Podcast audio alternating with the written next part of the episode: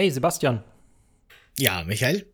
Stell dir vor, es gäbe ein Volk von dir, die Lansquid Bird Rider, Jana.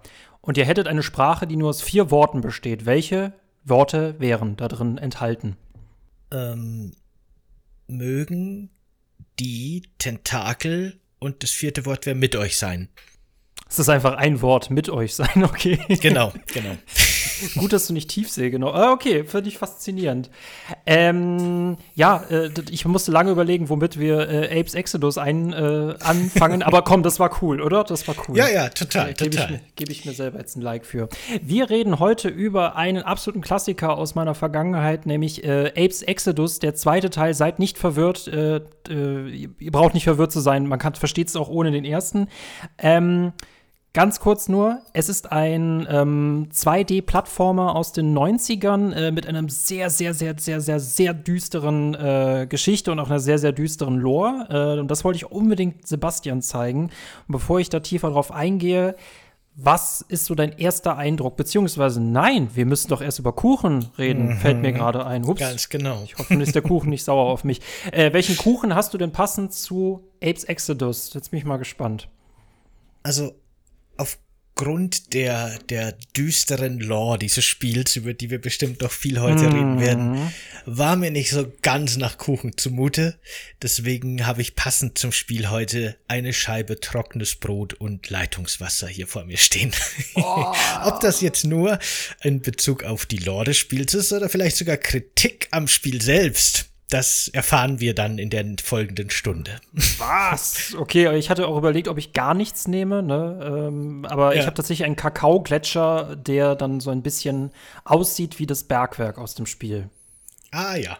Das ist Ach, sehr schön. Ganz vorsichtig gespielt.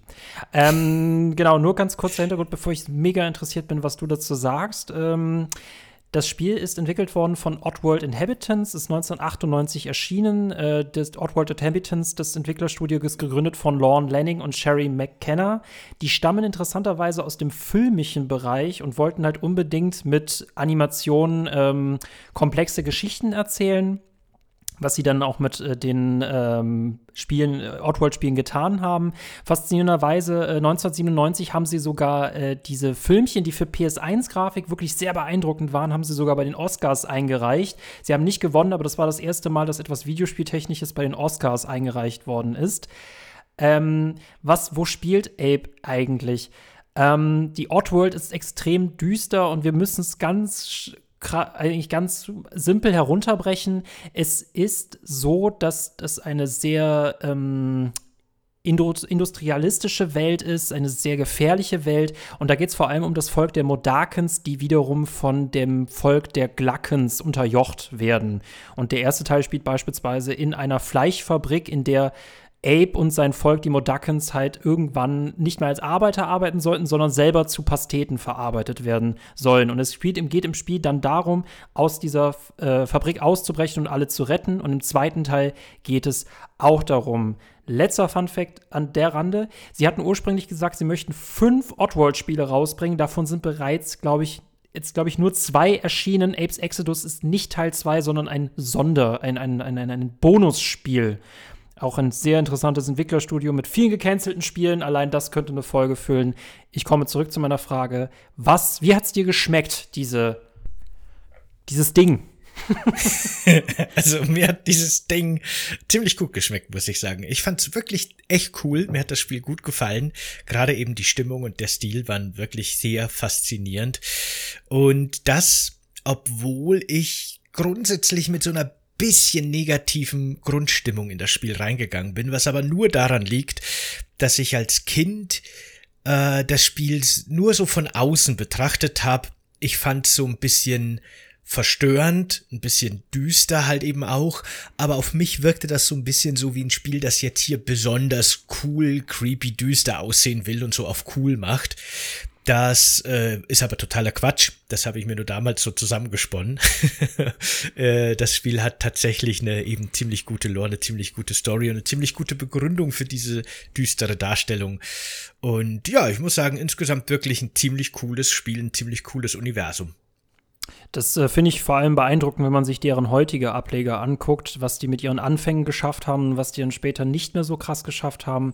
Äh, nur ein Beispiel dafür, wie düster dieses Spiel eigentlich ist. Und als mein Vater das damals gesehen hat, dass ich das gespielt habe, dachte er sich auch so, das ist aber auch nicht für euch gemacht. Ich würde auch sagen, es ist noch aus dieser PS1-Ära, wo noch wirklich Spiele für eher Erwachsene gemacht worden sind und nicht für Kinder. Ähm, Im zweiten Teil, nachdem wir halt dieses, diese Fleischfabrik zerstört haben, äh, wird es richtig düster, denn unsere Ahnen erzählen erzählen uns, dass unsere Grabstätten geplündert werden, äh, weil die Glackens, dieses Volk, jetzt mittlerweile daraus äh, Brühe oder Alkohol herstellen und wir wollen dann denen die gesamte Industrie zerstören. Also ich, wir find, ich finde, wir haben echt eine gute Motivation, es diesem äh, Volk richtig heimzuzahlen und dabei unsere eigenen Leute auch zu retten. Ähm, wie war deine erste Spielstunde? Das würde mich jetzt mal interessieren, Sebastian. Also, die war sehr ereignisreich, muss ich sagen. Ich hatte sehr viele äh, Erkenntnisse in dieser ersten Spielstunde. Erstens fand ich eben diesen Einstieg, diese Intro-Cutscene, von der du schon, die du schon angerissen hast, ebenso super dark und hab mich sofort gehuckt, weil das Spiel sagt hier wirklich, ne, als ob das Entwicklungsstudio gesagt hat, wie böse wollen unsere Antagonisten sein oder sollen unsere Antagonisten sein? Ja. Mhm. Die empführen eben wirklich hier diese, dieses Volk, dieses sehr nativ lebende Volk und stecken die in Minen, damit die da in Zwangsarbeit die Knochen ihrer Ahnen ausgraben, um da irgend so einen Fusel draus zu brauen, in ihren heiligen Städten. Und damit die sich nicht weigern und damit die das wirklich machen, nähen die ihren Arbeitern die Augen zu, damit die gar nicht wissen, was die sie da eigentlich aus diesen Stollen rausholen. Das ist einfach so unglaublich, auf so vielen Ebenen, ja. so ja. abgefuckt. Das ist so der Hammer. Also das hat mich schon mal echt, ich war erst, damit habe ich nicht gerechnet in dem Spiel, auch ehrlich gesagt, weil es wirkt ja auch, also auch wenn es düster wirkt, das sieht man auch auf den Screenshots, das sieht man im Figurendesign, wirkt es vom Figurendesign her fast ein bisschen kindlich, würde ich fast sagen. Aber das ist es so überhaupt nicht. ja, genau. Und dann kam eben das Gameplay und dann habe ich im Grunde erst realisiert, ich habe wie gesagt das als Kind mal kurz angespielt, kurz gesehen, konnte nix damit anfangen, wusste überhaupt nicht, was das eigentlich sein soll und ich habe jetzt erst realisiert im Grunde, dass es sich ja hier um einen klassischen Cinematic Puzzle Plattformer handelt. Also das war so ein Genre, das in den 80er, 90ern halt einfach super populär war. Another World oder Flashback oder das alte Prince of Persia oder auch Blackthorn kennt man vielleicht als Namen. Mhm. Das sind so die bekannteren. Äh, so ein Plattformer, der eben sehr langsam abläuft und äh, sehr gute Animationen hat und eben sehr cineastisch dargestellt ist, gerade für damalige Verhältnisse. Das ist jetzt nicht so ein schnelles, dynamisches Mario, sondern das funktioniert im Grunde so, dass ein unsichtbares Gitter über den einzelnen Abschnitten liegt, den einzelnen Maps, und jeder Schritt ist quasi eine genau definierte ähm, Entfernung. Und so kann man dann eben die einzelnen Bildschirme weil das Spiel besteht im Grunde aus einzelnen Bildschirmen, das scrollt nicht mit, sondern einzelne Bildschirme, die man verlässt, damit man dann auf dem nächsten Bildschirm auftaucht. Und die Rätsel sind oft in einem Bildschirm oder in wenigen Bildschirmen quasi so übergreifend ähm, über mehrere Mechaniken halt so festgelegt und sind teilweise auch sehr schwer. Man scheitert dann auch öfter mal und so lernt man dann quasi, indem man es immer wieder versucht, genau die Abfolge, wie man gewisse Rätsel, gewisse Geschicklichkeitspassagen äh, meistert, indem man zum Beispiel zwei Schritte macht und dann springt und dann mit Anlauf springt und dann muss man eine Rolle machen und dann wieder genau zwei Schritte und so kann man dann das Spiel nach und nach meistern.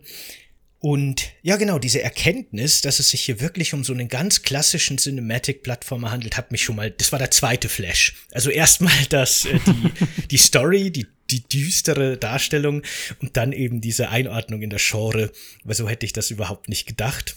Und ja, genau, und dann kam eben die dritte Realisierung so nach dem Spielen, dass es mir auch wirklich Spaß gemacht hat.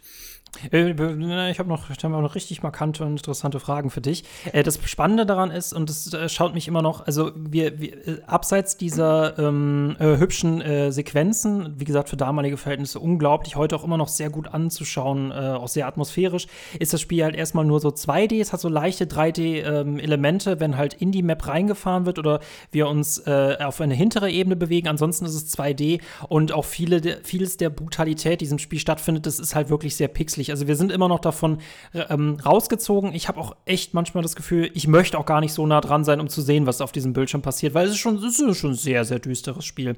Und es ist halt beeindruckend, weil es so unglaublich komplex ist, weil es geht ja nicht nur um Ape, der überleben muss durch Klettern, Laufen, Springen und der, äh, weitere äh, Mechaniken, sondern wir müssen uns auch um unser Volk kümmern. In diesem gesamten Spiel sind 300 Modakens, also 300 unserer Leute versteckt. Und das große Ziel ist es, ähm, entweder viele zu retten oder alle. Das ist sehr schwierig und am besten nicht so viele von denen sterben zu lassen, weil sonst kriegen wir das schlechte Ende, äh, und wir kommen halt selber nicht raus. Und dafür gibt es ein sehr interessantes äh, Element. Wir können in diesem Spiel mit unseren Leuten sprechen. Also wir können äh, äh, sie ansprechen, wir können ihnen Befehle geben, wir können ihnen sagen, was sie tun sollen. Und das sollen wir gleichzeitig mit diesen ganzen Jump'n'Run-Einlagen nutzen, um da lebendig rauszukommen. Was mich zu meiner nächsten Frage bringt: Wie viele Modakens sind in deiner ersten Stunde gestorben? Ich glaube, in meiner ersten Stunde ist tatsächlich kein einziger gestorben.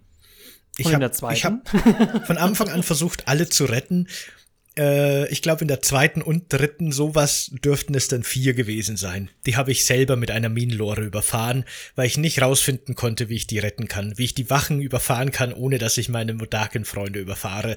Und da war es mir dann zu blöd und ich habe mir gedacht, ach komm, jetzt fahre ich hier einfach durch den Abschnitt durch die vier, die, die wird es am Schluss schon nicht unbedingt brauchen. ich weiß tatsächlich gar nicht, ab wann es umsackt. Also ich habe noch nie einen dort sterben lassen. Ich musste immer neu laden, aber ich, hm, das müsste man sich mal angucken. Aber äh, ab irgendeinem Punkt sagen, sagt dein Volk zu dir, du bist so eigentlich so ein A, Sternchen, Sternchen und äh, falls du noch mal nach Hause kommst, dann gibt es aber ein Gewitter, mein Freund. hm, okay. Ähm, ist das dann wirklich so ein Fail-State, wo man dann von vorn beginnen muss, wenn zu viele gestorben sind? Ähm, Oder genau, beeinflusst das nur das Ende? Wir, wir haben noch einen Spoiler-Part. Ähm, es ist so, dass äh, äh, in jedem Ape oder jedem Oddworld-Spiel es so ist, dass du logischerweise der Letzte bist, der entkommen kann. Und ähm, je nachdem, wie du dich im Spiel geschlagen hast, ähm, schaffst du es raus oder du schaffst es nicht raus. Das, das ist das eigentlich fast frustrierende. Du könntest, sagen wir mal, acht Stunden gespielt haben und am Ende stirbst du trotzdem, weil du dich halt nicht um dein Volk gekümmert hast. Es gibt ein böses Ende. Das Spiel selber ändert sich dadurch eigentlich nicht, aber man, man kann halt nachts nicht mehr schlafen. Okay. ich finde diese, diese Mechanik, die du angesprochen hast, dass man die anderen rumkommandieren kann, eben auch nochmal super spannend, weil wie gesagt, so grundsätzlich könnte man das Spiel eben mal zu Cinematic-Puzzle-Plattformer einordnen, so. Ich finde ja so, ne, gerade bei so historischen Spielen finde ich diese Einordnung immer super spannend, zu gucken, was hat das Spiel beeinflusst und was wurde durch dieses Spiel beeinflusst da, deswegen informiere ich mich da immer total gern über so Genre-Definitionen und so weiter. Aber diese Mechanik mit diesen äh, Verbündeten, die man retten kann, diese Zwangsarbeiter, die man aus ihren Arbeitslagern rettet, die erinnert eben sehr stark an ein cineastischer inszeniertes Lemmings im Endeffekt.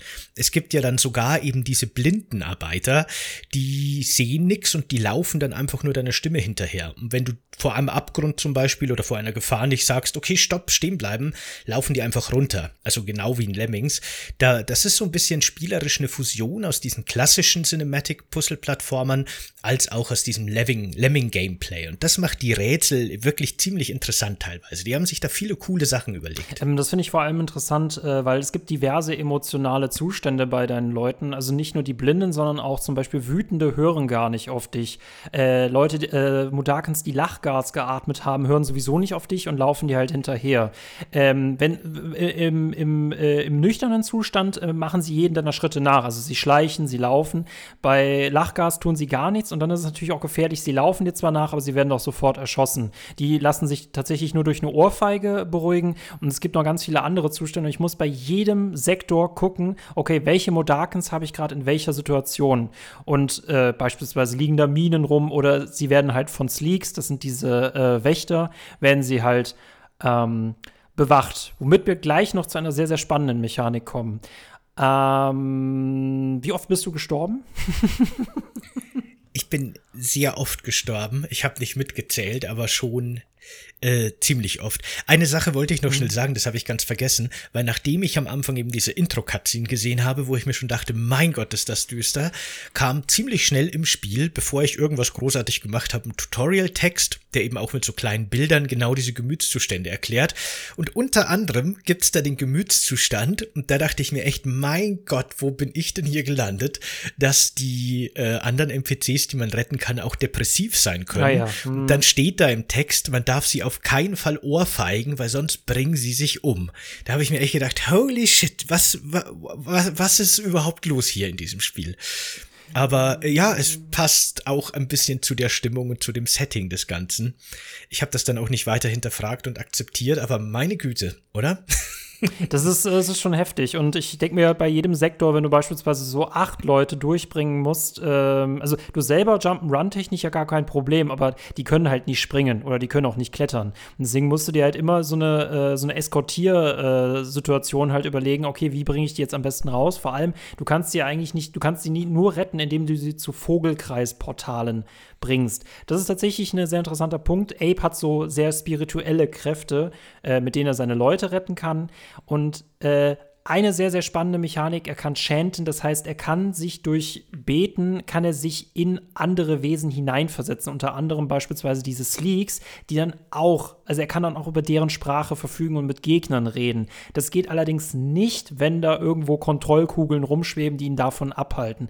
Auch so eine Sache, auf die man achten muss. Hast du schon deinen ersten Sleek äh, gechantet, mhm. beherrscht? Mhm. Habe ich gemacht.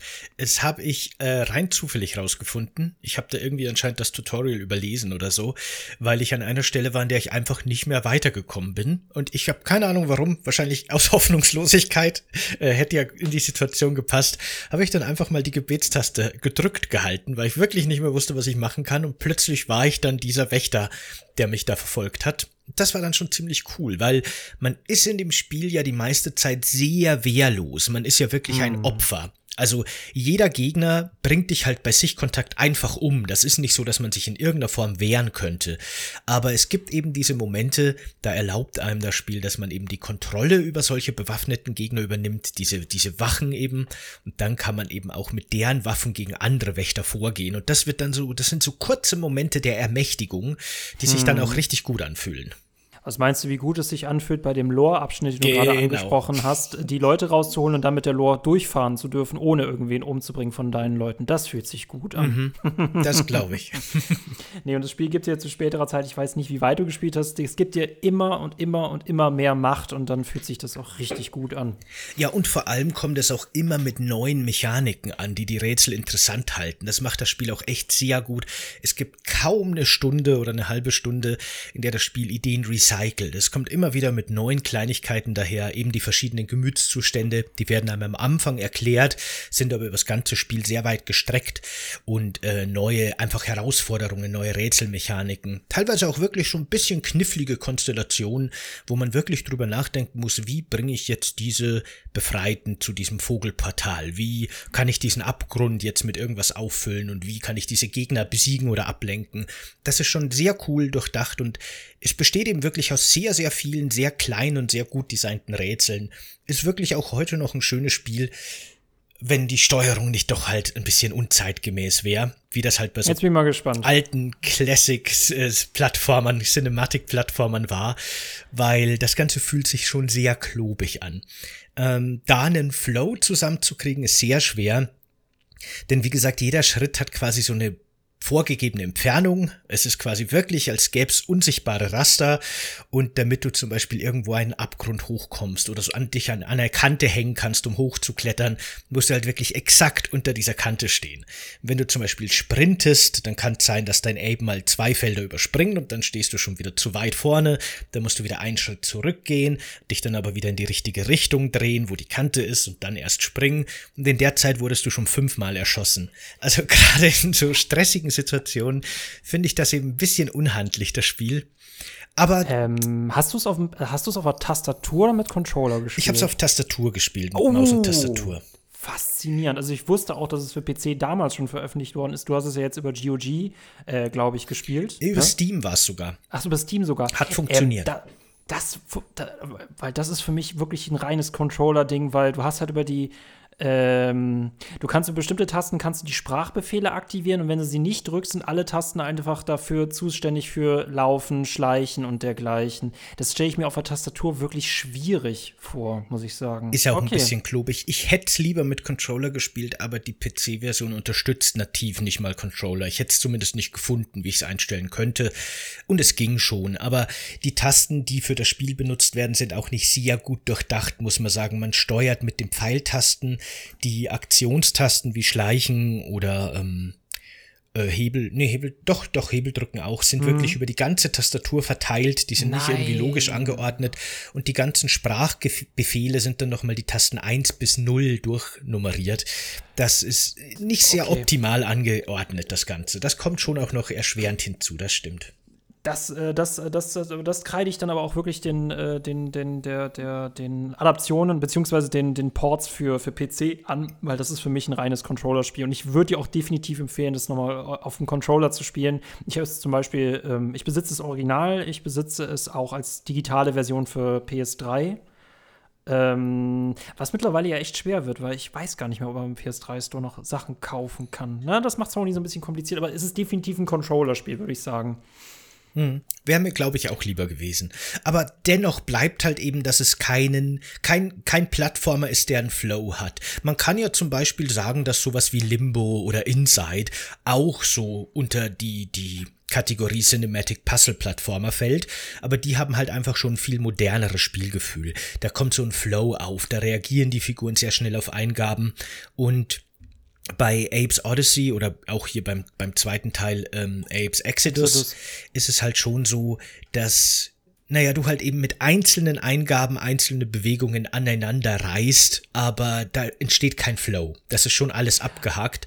War halt damals auch notwendig, damit es gut aussieht. Das war ja so ein bisschen, also man kann sich da mal auf YouTube gerne zum Beispiel so äh, Gameplay von Prince of Persia angucken. Ein uraltes Spiel.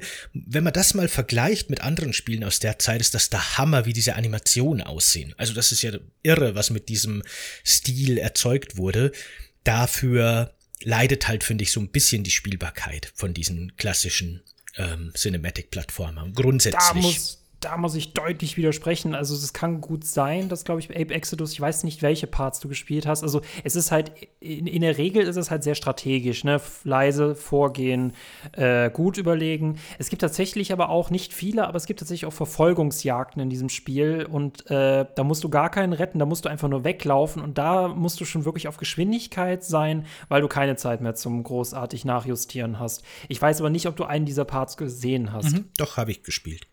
Echt? Und das finde ich aber halt wirklich sehr, also da kommt auf jeden Fall Flow auf. Das, der Rest ist sehr strategisch, da stimme ich dir zu. Aber gerade diese Verfolgungsjagden, wenn du von Tieren verfolgt wirst, das ist echt schnell. Oder, oder wir sprechen von zwei verschiedenen Dingen. Nee, nee, doch, doch, das stimmt schon. Aber gerade da finde ich halt die Steuerung zu klobig. Also es gibt gerade eine Stelle, da wird man von so hundartigen Aliens verfolgt. Mhm. Die muss man dann in so einen Flammenwerfer locken. Beziehungsweise habe ich im Nachhinein rausgefunden, stimmt gar nicht. Ich hätte es auch anders lösen können, ohne die zu töten. Ich dachte aber, ich muss die in diese Stromfalle, war es, glaube ich, locken. Und mhm ich hatte Riesenprobleme damit, dass ich quasi mit meinem Ape weit genug laufe, damit diese Hunde oben durch diese Luke auf meine Ebene fallen, dann wieder zurückrenne, dann aber in der richtigen Position bei dem Hebel stehen bleibe, mich mm. umdrehe, damit meine Figur den Hebel ansieht und dann den Hebel zu drücken. Dieser Prozess des Anhaltens, Ausrichten und Hebeldrücken hat ewig gedauert, eben weil ich diese Steuerung, Controller. Ja, kann sein, ja. dass das einfach auch daran mhm. liegt, aber das war halt dann doch ein bisschen klobig. Aber ich will das, wie gesagt, im Spiel gar nicht so stark ankreiden, weil das ist ja ganz charakteristisch für diese Cinematic-Plattformer. Das gleiche Problem, würde ich jetzt sagen, gibt's eben bei allen anderen Spielen dieser Art auch. Das macht das Spiel jetzt nicht in sich schlechter, finde ich. Es ist halt so eine Eigenart hm, von dieser hm. Spielreihe, die ich halt nicht sehr intuitiv oder nicht, ja, fühlt sich halt nicht sehr gut für mich an. Was ich äh, noch interessant finde, und das ist für mich wahrscheinlich auch so der frustrierende Teil, ähm, man kann, wenn man es nicht weiß, kann man dieses Spiel nicht zu 100% durchspielen, weil sehr, sehr viele Modakens versteckt sind. Es gibt noch versteckte Gebiete. Hast du schon mal ein verstecktes Gebiet äh, erreicht, in dem so ein Sound kam wie nit, nit, nit, nit? Glaube ich nicht. Ich glaube, ich habe versehentlich eine Ebene übersprungen und bin irgendwie vom sechsten, vom vierten gleich in die sechste Ebene oder sowas. Keine Ahnung. Da habe ich, glaube ich, was übersehen, aber ein verstecktes Gebiet habe ich, glaube ich, nicht entdeckt. Nee. Das ist nämlich tatsächlich faszinierend. Äh, das wusste ich lange Zeit auch nicht und ich habe dieses Spiel sehr, sehr viele Jahre gespielt, bis ich dann mal in den Sommerferien nach meinem Abitur, da musste ich natürlich alle Spiele, die ich besitze, nochmal durchspielen. Sonst hätte ich, hätte ich gar nicht gewusst, was ich machen soll, großartig. aber da habe ich das nochmal, da habe ich tatsächlich geschafft, alle 300 Modakens zu retten. Und es ist wichtig, ihr müsst in den Sektoren darauf achten, ob irgendwo Flaschen am Boden liegen. Das sind diese kleinen äh, Brühflaschen, äh, äh, ne, aus denen auch diese Knochen, äh, die Knochen gebraut werden. Und das ist ein Hinweis in diesem Sektor, dass sich dort ein Geheim versteckt befindet. Mhm. Und so gibt es beispielsweise, glaube ich, auch im ersten Level schon drei Abschnitte und es gibt überall Abschnitte. Man muss wirklich jeden dieser Abschnitte finden, die wiederum meistens Türen enthalten, die wiederum zu komplett schwereren Gebieten führen habe ich sogar einige von diesen Haufen, von diesen Flaschenhaufen gesehen und habe mich mhm. schon gewundert, aber dachte mir, ist halt wahrscheinlich nur Dekoration. Nee, das ist da tatsächlich ein Hint. Und da, da, da, da, dachte ich auch so, ach, deswegen. Und äh, die Bereiche dahinter sind schon, äh, sind schon noch mal kniffliger und da kann man auch noch sehr viele retten. Es ist ein tolles Gefühl, alle 300 gerettet zu haben, aber das ist auch, äh, kostet auch Nerven, weil man jedes Mal gucken muss, habe ich nicht doch irgendwo was vergessen? Und es gibt nichts Schlimmeres, wenn man gerade durch eine Luke gehen will, um das Level abzuschließen, man sieht, es fehlen noch zwei. Mhm. Das Spiel hat ja netterweise wenigstens immer so Anzeigetafeln, wo digital dann irgendwie ja. angezeigt wird, das Arbeiten in diesem Bereich insgesamt so und so viele, so und so viele wurden befreit, so und so viele sind gestorben zum Beispiel. Spiel. Da hat man wenigstens immer wieder einen Überblick, aber finden muss man sie halt noch, ja. Das ist, äh, ich kenne das mittlerweile auswendig, deswegen, ich habe es auch einfach viel zu oft schon gespielt, aber es ist immer noch sehr toll, vor allem auch äh, von der Atmosphäre her. Also ich habe auch mittlerweile festgestellt, die Atmosphäre ist für mich fast schon das Wichtigste im Spiel, also auch neben der Geschichte und das hat eine unglaublich dicke Atmosphäre, einfach weil es so unglaublich düster ist. Aber auch, ähm, ich weiß nicht, also die, das Bergwerk, ich, hast du das Bergwerk verlassen? Mhm.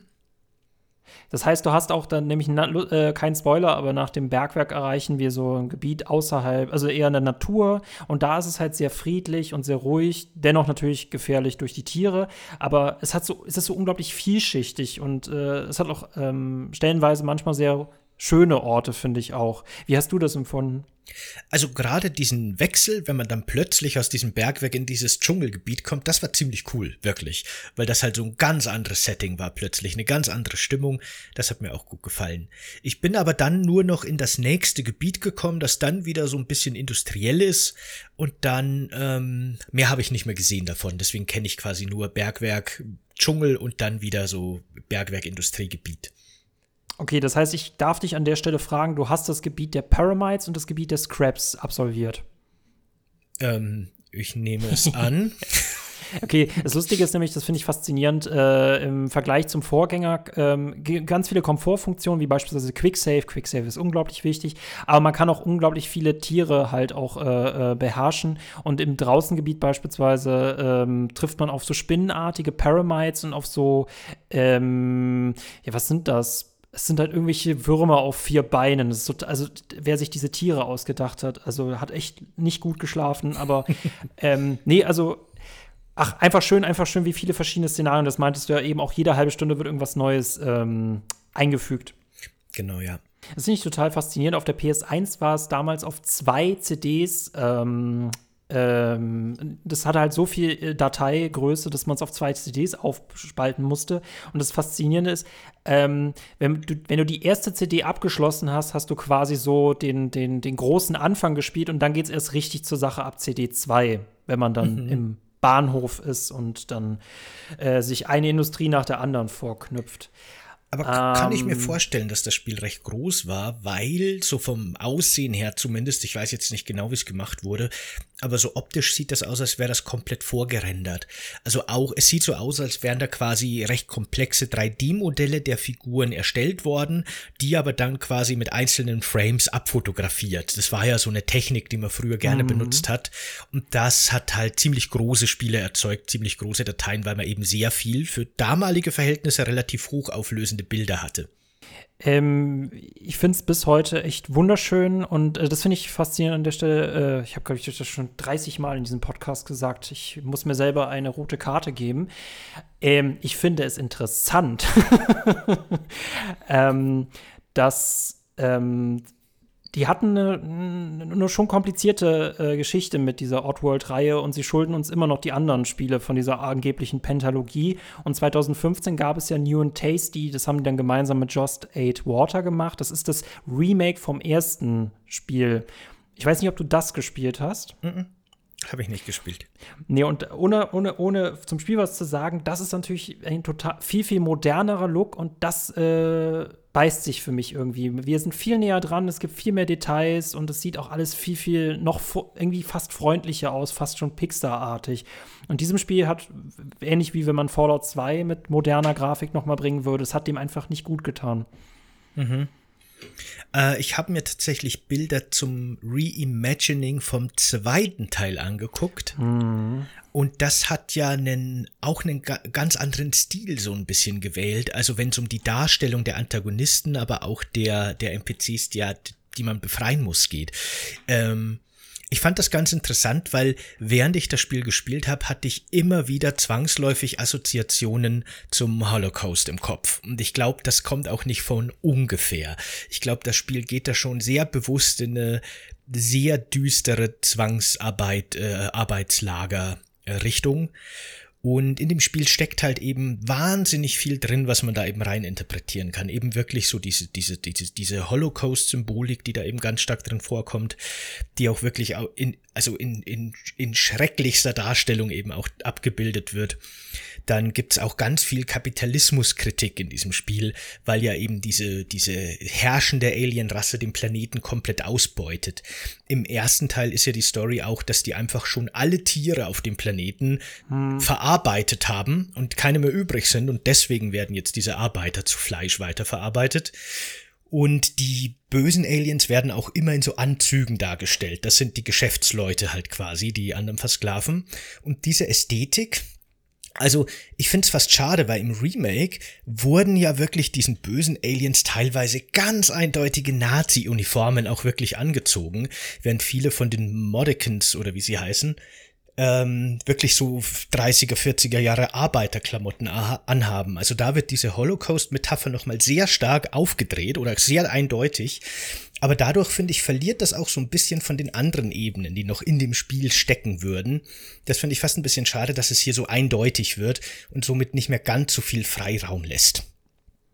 Ähm, ich, ich fand es auch in seiner künstlerischen Vision so vom ersten und vom zweiten Teil fand ich es auch einfach, es konnte viel, viel mehr Themen halt gleichzeitig ansprechen, als jetzt nur auf eins äh, runtergebrochen zu werden. Ähm, auch, ich finde auch, da steckt auch viel drin von der Fleischkritik, also von unserem Fleischkonsum steckt da auf jeden Fall drin, weil genau, wir gewissermaßen klar. ja die Schlachttiere äh, spielen, äh, auch diese gesamte Industrie, wie das aufgebaut ist. Also wirklich auch sehr kapitalistisch, äh, auch sehr, selbst dieses, diese Wächter sind eigentlich auch nur äh, Würmer, die in irgendwelchen mechanischen Hosen rumlaufen und eigentlich auch ohne diese Hosen gar nicht sich wehren können. Die Glackens, also diese Bosse, haben so Zwangsjacken fast an, also auch irgendwie keine Arme und sind auf diese äh, Sleeks, auf die Wächter auch angewiesen. Äh, alles, was sie an Tieren gefunden haben, haben sie halt irgendwie äh, domestiziert, in irgendwelche Lager gepackt. Es ist wirklich ultra düster und ich finde es aber eigentlich dabei gut, dass es halt einen nicht so krass runterzieht, weil es irgendwie noch distanziert bleibt. Und es hat auch eine unglaublich, äh, tatsächlich nebenbei dann noch mal sehr, sehr lustigen Stil stellenweise. Ich gebe hier nur ein Beispiel an. Ähm, es gibt eine Taste in dem Spiel, damit kann man furzen. Und das, das wirkt echt mal erst wie so ein Gimmick. Das ist interessant. Äh, man kann auch einfach bei solchen Leuten sich in die Menge stellen und die finden das dann halt auch lustig, wenn man das macht. Ähm, man kann später im Spiel kann man seine Fürze sogar bechanten. Also wenn man diese Brühe getrunken hat und dann furzt, kann man sich in seine Fürze rein äh, versetzen und sie steuern als, als Wolken, die man zur Explosion bringen kann. Okay. Warum nicht? Es ist, als, es ist, ja, und äh, alle solche Sachen. Oder, äh, ja, nee, es ist auf jeden Fall Ebenen auch immer sehr lustig, unabhängig davon auch trotzdem sehr, sehr düster. Ich finde, das Spiel schafft das ganz gut und auch wirklich geschmackvoll, muss man sagen. Also, das wird jetzt, ich finde, ich habe gerade schon irgendwie äh, gesagt, dass es durchaus als Metapher für den Holocaust verstanden werden kann, was natürlich ein sehr krasses Kapitel ist und ein sehr krasses Fass, das da aufgemacht wird. Ich finde, das Spiel schafft es aber auch trotz dieser doch auch man manchmal humoristischen Einflüsse nicht irgendwie respektlos zu wirken. Auch wegen dieser Abstraktion durch diesen Alien-Planeten und so weiter. Aber ich finde, das schafft das schon gut, einen guten Spagat hinzukriegen oder einfach auch wirklich, ja, genau. Das macht das gut. Ich finde auch dafür, dass es halt, äh, ich, ich habe acht Stunden braucht man äh, in etwa. Es kommt mir immer viel länger vor, einfach weil es mich, glaube ich, atmosphärisch so einnimmt. Und man bekommt schon echt viel zu sehen. Das Bergwerk, äh, einen mo modernen Bahnhof, äh, Gedenkstätten halt außerhalb und äh, äh, Kasernen, ähm, bis wir am Ende halt, ohne zu spoilern, halt diese, äh, diese Brauerei erreichen. Und jeder dieser Orte hat so eine ganz eigene ähm, Musik, eine ganz eigene Atmosphäre, einen ganz eigenen Grundton ähm, der auch wiederum so eine Geschichte erzählt, weil wir uns dann immer tiefer in das Herz dieser Industrialisierung äh, begeben und wir auch immer denken, okay, wir haben es nicht mehr weit, weil so ab so 250 Modakens denkt man, okay, jetzt ist er so, ne, äh, letzter Sprint bis zum Ende. Das Finale ist übrigens auch sehr, sehr, sehr cool, ohne zu spoilern. Ähm, ich warte eigentlich immer nur darauf, bis du den Spoiler-Part einleitest, weil sehr, sehr viel von dem, was man noch über dieses Spiel erzählen kann, befindet sich tatsächlich aber im Spoiler-Part. Sorry mit den 14, aber das äh, nehme ich so als kleinen Wink, damit ihr das Spiel spielen. Ihr müsst es euch ansehen, ja. Ja, also im Endeffekt, es gibt halt eben noch, was sich auch durchs ganze Spiel von vorn bis hinten zieht, ist natürlich auch dieser Aspekt von der, nicht nur der Ausbeutung der Natur, sondern auch so einem Kampf zwischen Technik und Natur, dieser Spiritualität und dieser, dieser Industrialisierung, die halt da auch in krassem Kontrast immer wieder steht. Das Spiel, finde ich, funktioniert auf so vielen Ebenen als sehr gesellschaftskritisches Spiel mhm. und hat dabei aber doch irgendwie manchmal eben so ein bisschen was Leichtherziges und eben so was Abstraktes. Das wollte ich nur noch mal extra betonen, wie super ich das finde, diesen Aspekt in dem Spiel. Das kann ich gar nicht genug loben. Das hat mir auf der Ebene echt super gut gefallen. Also zu dem Punkt, nämlich die beiden, die das gegründet haben, wollten halt komplexe Spiele erzählen und ich finde, sie haben es auch einfach geschafft, aber auch durch, durch so ein Setting, was ich auch irgendwie unvergleichbar finde. Also ich muss auch an Alien denken, aber dafür ist es dann halt wieder zu, weiß ich nicht, uns doch, doch wieder näher, als man denkt. Ne? Aber ich finde es aber auch wichtig, gerade durch diese Pixelgrafik, dass wir halt nie nah genug ran sind. Also die Brutalität, das, selbst das Blut ist halt extrem pixelig oder wenn irgendwas zerfleischt wird, wir sind nie direkt dran. Was ich halt dann gerade bei diesen moderneren irgendwie ähm, wiederum unpassend finde. Fun Fact am Rande: ähm, Soulstorm, also der, der, das lustigerweise kein Remake vom zweiten Teil, zumal es ja kein zweiter Teil ist, sondern das Bonusspiel laut denen, ähm, sollte offenbar so die, die äh, wirkliche Umsetzung, also die ursprüngliche Vision rüberbringen, so wie sie sich ursprünglich vorgestellt haben, weil ähm, Exodus sollte offenbar zu hart gewesen sein und dann mussten sie vom Ton runtergehen. Ähm, ich weiß nicht wirklich, ob sie diese Vision jetzt umsetzen konnten, gerade weil du meinst, ne, das ist halt auch irgendwie wieder viel zu nah an seinen äh, Dingen, auf die sie anspielen wollen. Ich weiß nicht, ob diese Vision ein bisschen verloren gegangen ist. Unabhängig davon, äh, es ist buggy as hell, Soulstorm, mhm. und hat auch auf Metacritic ordentlich aufs Gesicht bekommen. Ich will es auch nicht spielen. Ich muss sagen, nee, das ist nicht mein äh, Oddworld Exodus. ich hätte es tatsächlich als Vergleich gerne mir genauer angesehen, aber wenn es halt wirklich so verbuggt ist, ist das schon ein, eine Hürde auf jeden Fall. Aber ja. Vor allem, wenn du da mit 20 Modakens oder 30 Modakens im äh, rumrennst. Und das finde ich dann auch wieder so schwierig zu kontrollieren, dass die, die da nicht sterben. Also, hm, ich fand immer, ne, die größte Gruppe, die du eskortieren kannst, sind so sechs Leute und das reicht dann auch für mich. Ähm, die anderen Spiele, die dazu existieren, haben wieder weniger mit ähm, Ape zu tun. Äh, Munchs Odyssey aus 2001, da ähm, bekommt er einen Verbündeten, das ist sogar der erste 3D-Ableger. Der war damals äh, Xbox-exklusiv und deren Xbox-Exklusivität zieht sich auch bei den Spielen, die danach kamen, weiter durch und das hat denen nicht gut getan. Es gibt auch unglaublich viele gecancelte Spiele, unter anderem sogar ein Strategiespiel in dieser Welt, was ich immer noch haben will. Ah ja, ja, wer weiß, ob da gibt gibt's die noch? Also ist da noch was in Arbeit oder weißt du da was? Nein. Nee, nee, ich glaube, die haben jetzt, also, ne, das war noch alles, ne, also äh, Munch's Odyssey ähm, hat sich nicht gut verkauft. Äh, Strangers Wrath, das war dann 2005, das hat gar nichts mehr mit Ape zu tun, das war sogar die Welt im Wilden Westen. Ich will es mir immer noch angucken. Ähm, und die gecancelten Spiele sind auf ewig gecancelt. Ähm, was sie halt machen, sind diese Remakes. Ne? Also, das haben wir ja aus der heutigen Zeit irgendwie gelernt. Mhm. Ne? Man kann gute Spiele halt auch einfach wieder ausbuddeln. Trifft's für mich aber einfach nicht. Also, das sind Spiele, die hätten für mich keine Remakes gebraucht. Vielleicht waren ja auch die Remakes so ein bisschen Versuche, um neue Spiele zu finanzieren. Das wird ja auch öfter so gemacht, dass man halt erstmal was Kleineres macht, um dann das Geld zu generieren für ein größeres Projekt. Insofern war das vielleicht so ein bisschen aus einer Notwendigkeit heraus. Also ist jetzt nur eine These von mir, ne? mhm. ne? keine Ahnung. Aber sowas wäre ja vorstellbar und hat dann wahrscheinlich anscheinend leider nicht so ganz geklappt. Naja. Ich bin schade. sehr gespannt. Ich bin sehr gespannt. Soulstorm sah für mich echt gut aus, bis es dann nicht gut aussah. aber ja.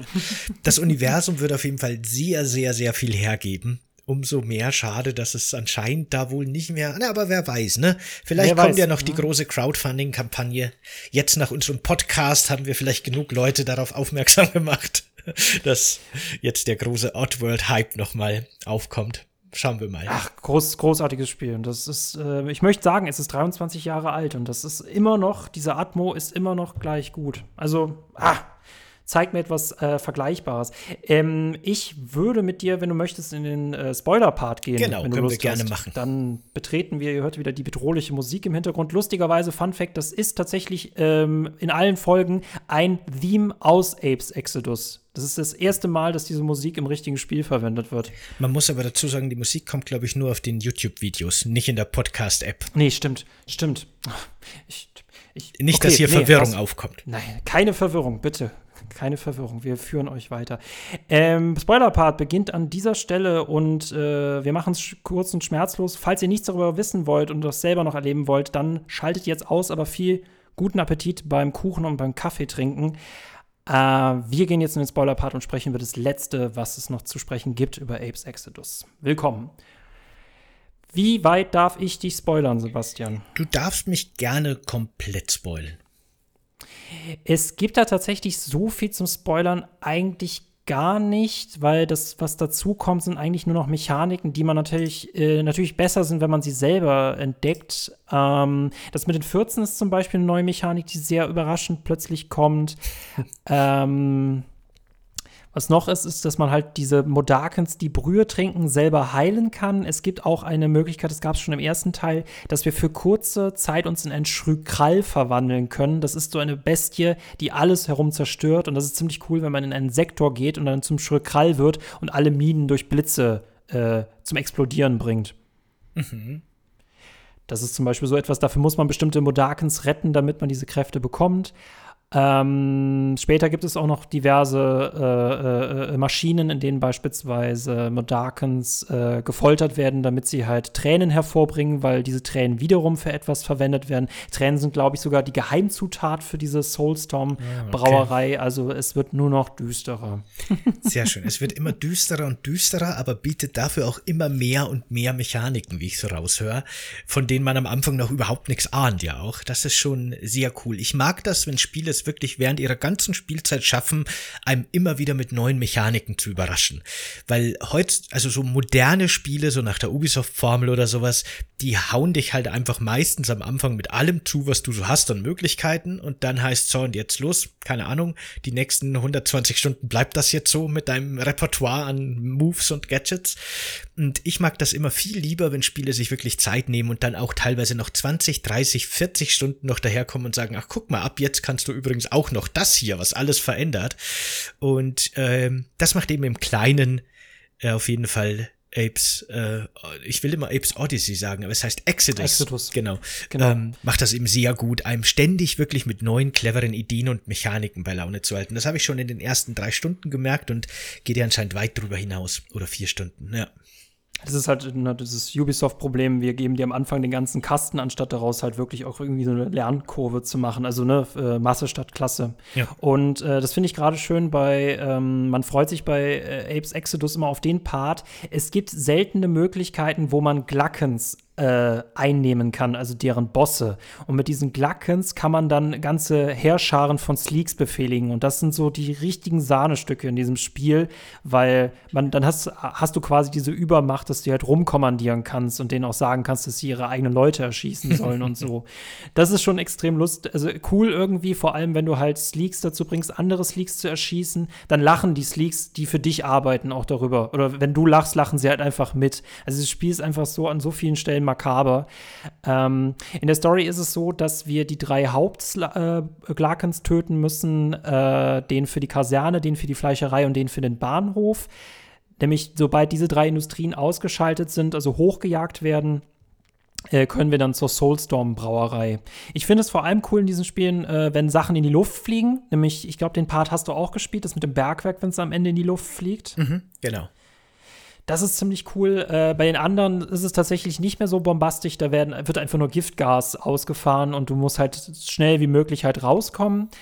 Das Finale ist richtig cool. Ähm, du betrittst den letzten Bereich, den Braukessel, der nachher diese Brauerei zum Explodieren bringen soll. Und sobald du diesen Braukessel ähm, sabotiert hast, bleiben dir sechs Minuten, um aus dieser Brauerei rauszukommen. Und da, diese sechs Minuten sind ein gesamtes Level.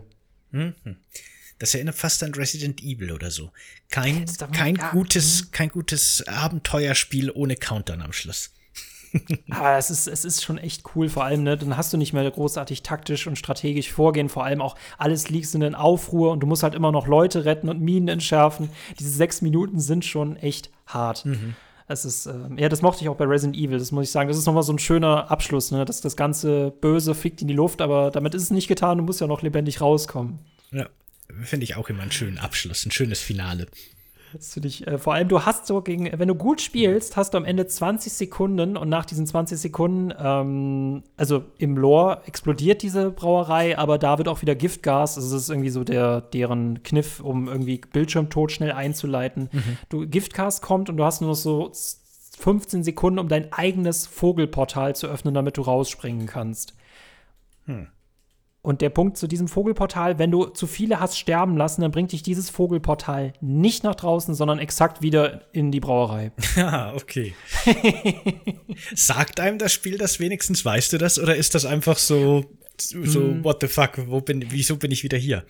Nee, wenn du auf Start drückst, ähm, kannst du ja sehen, wie viele Modakens du von wie vielen ger ger äh, äh, gerettet hast. Und im Idealfall ist der äh, Kopf, der da erscheint, grün und nicht rot. Aha, aber so richtig kommuniziert das Spiel das quasi nicht. Das muss man wissen. Das muss man wissen. Ah, ja. Also okay. ich weiß nicht, ab wie vielen das böse ist, aber es ist schon ab sehr wenig ist es schon sehr böse. Okay, gut. Nee, aber es wirft dir auch nicht vor, wenn du Leute vergessen hast. Das ist dann mehr so ein Ärgernis für dich. Eigentlich sind sie damit tot, aber solange du sie nicht selber tötest, dabei bist, dann zählt das nicht. Aber es ist schon ein blödes Gefühl, wenn du mit 270 rausgehst und 30 fehlen. Mhm. Zumal diese letzte Sequenz, die dann kommt, dir auch sagt: Tja, hast du super gemacht, aber ein paar sind noch draußen, die hast du nicht gefunden. Glaube ich. Äh, Klingt auf jeden ähm, Fall schon ähm, sehr cool und sehr spannend. Äh, die, die letzte lustige Weise, wenn man 30, 300, alle, alle 300 gerettet hat, bekommst du die Möglichkeit, alle Sequenzen nochmal abspielen zu können. Das ist der große, die Aha, große Belohnung. Da wollte ich dich eh nochmal fragen, ob man dafür nochmal was kriegt. Ich meine, es hätte ja auch sein können, dass das einfach nur so ein, so ein ne Bonusziel ist. Heute würde man Achievement dafür kriegen, wahrscheinlich. Mhm. Äh, ist doch nett, dass man immerhin irgendeine Mechanik nochmal freischaltet das ist, ähm, ach, ich liebe dieses Spiel einfach, auch wenn es so unglaublich düster ist, mein Vater auch recht hatte. Das war für unsere damaligen jungen Augen eigentlich nichts, nicht gedacht. Ich, aber ich glaube tatsächlich eben wegen der abstrakten Grafik, weil es so pixelig ist und weil diese ganzen gesellschaftskritischen und politischen Ebenen ja auch wirklich komplett über die Köpfe von Kindern hinweggehen, glaube ich, funktioniert es schon auch als ich sag mal so Jugendspiel, junges Jugendspiel. Ja. Vielleicht jetzt nicht mit sechs Jahren, aber ne, so 10, 11 kann man das schon spielen, denke ich. Ich finde halt nur wirklich in dem Zeitraum echt kein Spiel, was genauso düster ist, wobei Shadowman, hm, nee, so ganz in die Düsternis finde ich nichts direkt Vergleichbares. Auf jeden Fall nicht in der Qualität, finde ich, in der erzählerischen Qualität auch der Darstellung. Das ist schon sehr schön. Weißt du eigentlich, das hätte, hätte man jetzt vielleicht nicht mal unbedingt in den Spoiler-Part packen müssen, weil ich glaube, das kommt in dem Spiel nicht mal vor. Aber weißt du eigentlich, warum unsere Hauptfigur Abe einen zugenähten Mund hat? Ähm, jetzt bin ich gespannt. Weißt du die Antwort oder möchtest du sie von nee, mir ich erfahren? ich weiß die Antwort. Ich habe extra gegoogelt, weil es mich interessiert hätte, weil ich, ich dachte halt, das haben alle oder das kommt aus dem ersten Teil oder so, aber war anscheinend gar nicht so. Und dann habe ich mal Bef nachgelesen. Bevor du damit kommst, kann ich dir verraten, er hatte ursprünglich mal vier Finger, aber durch die japanische Version musste man ihm drei geben und dann haben sie es einfach so behalten. Aha. Aber jetzt bin ich gespannt zu erfahren, warum äh, er zugenähten Mund hat. Weißt du ganz kurz noch, bevor ich das erzähle, warum man ihm in der japanischen Version vier Finger geben musste? Äh, drei? Das hat irgendeinen Hintergrund, äh, weil er nicht zu menschennah sein durfte oder so. Aha, interessant. Ja, gut. Das ist auch total, äh, die, Be die Bewerbung im Japanischen ist auch sehr, sehr lustig mit Musikvideos und dergleichen. Also, das sollte man sich auf jeden Fall angucken. Da gibt es sehr, sehr gute Dokumentationen auf YouTube zu. Interessant. Also, da ging es quasi wirklich um die Abstrahierung, dass er noch ein bisschen unmenschlicher wird, quasi. Mhm, mhm. Genau. Für die Zensur im Grunde. Okay. Na gut, das ist so ein bisschen wie das in GTA in Deutschland die Passanten, wenn man sie überfährt in San Andreas, kein Geld droppen dürfen, weil sonst wäre es ja eine Belohnung fürs Töten von Zivilisten. genau. Das ist das gleiche wie in Call of Duty Modern Warfare 2 bei der Mission No mhm. Russian, wo man halt diesen Amoklauf oder diese terroristische Attacke durchführen muss. Im Deutschen kann man nur die Polizisten erschießen, aber nicht die Zivilisten. Hm. Genau. Na gut, weil ja. die Geschichte, warum Elfs Mund zugenäht ist, ist auch nochmal, die zeigt einfach nochmal, wie unfassbar düster dieses Universum Universum und diese Story ist. Und eigentlich aber halt wirklich auch gut, ne? Gut düster, weil die Geschichte dazu ist, dass Abe als kleines Kind sehr viel geschrien hat. Der war ein sehr lautes Kind und die Mutter hatte Angst, dass er von den, von den Gefängniswärtern quasi äh, umgebracht wird, weil er so viel schreit. Und deswegen hat ihm die eigene Mutter den Mund zugenäht, damit er nicht mehr schreien kann, um sein Leben zu schützen. Damit geht quasi das Leben von unserem Ape schon mal los, mit dieser unglaublich abgefuckt düsteren Geschichte.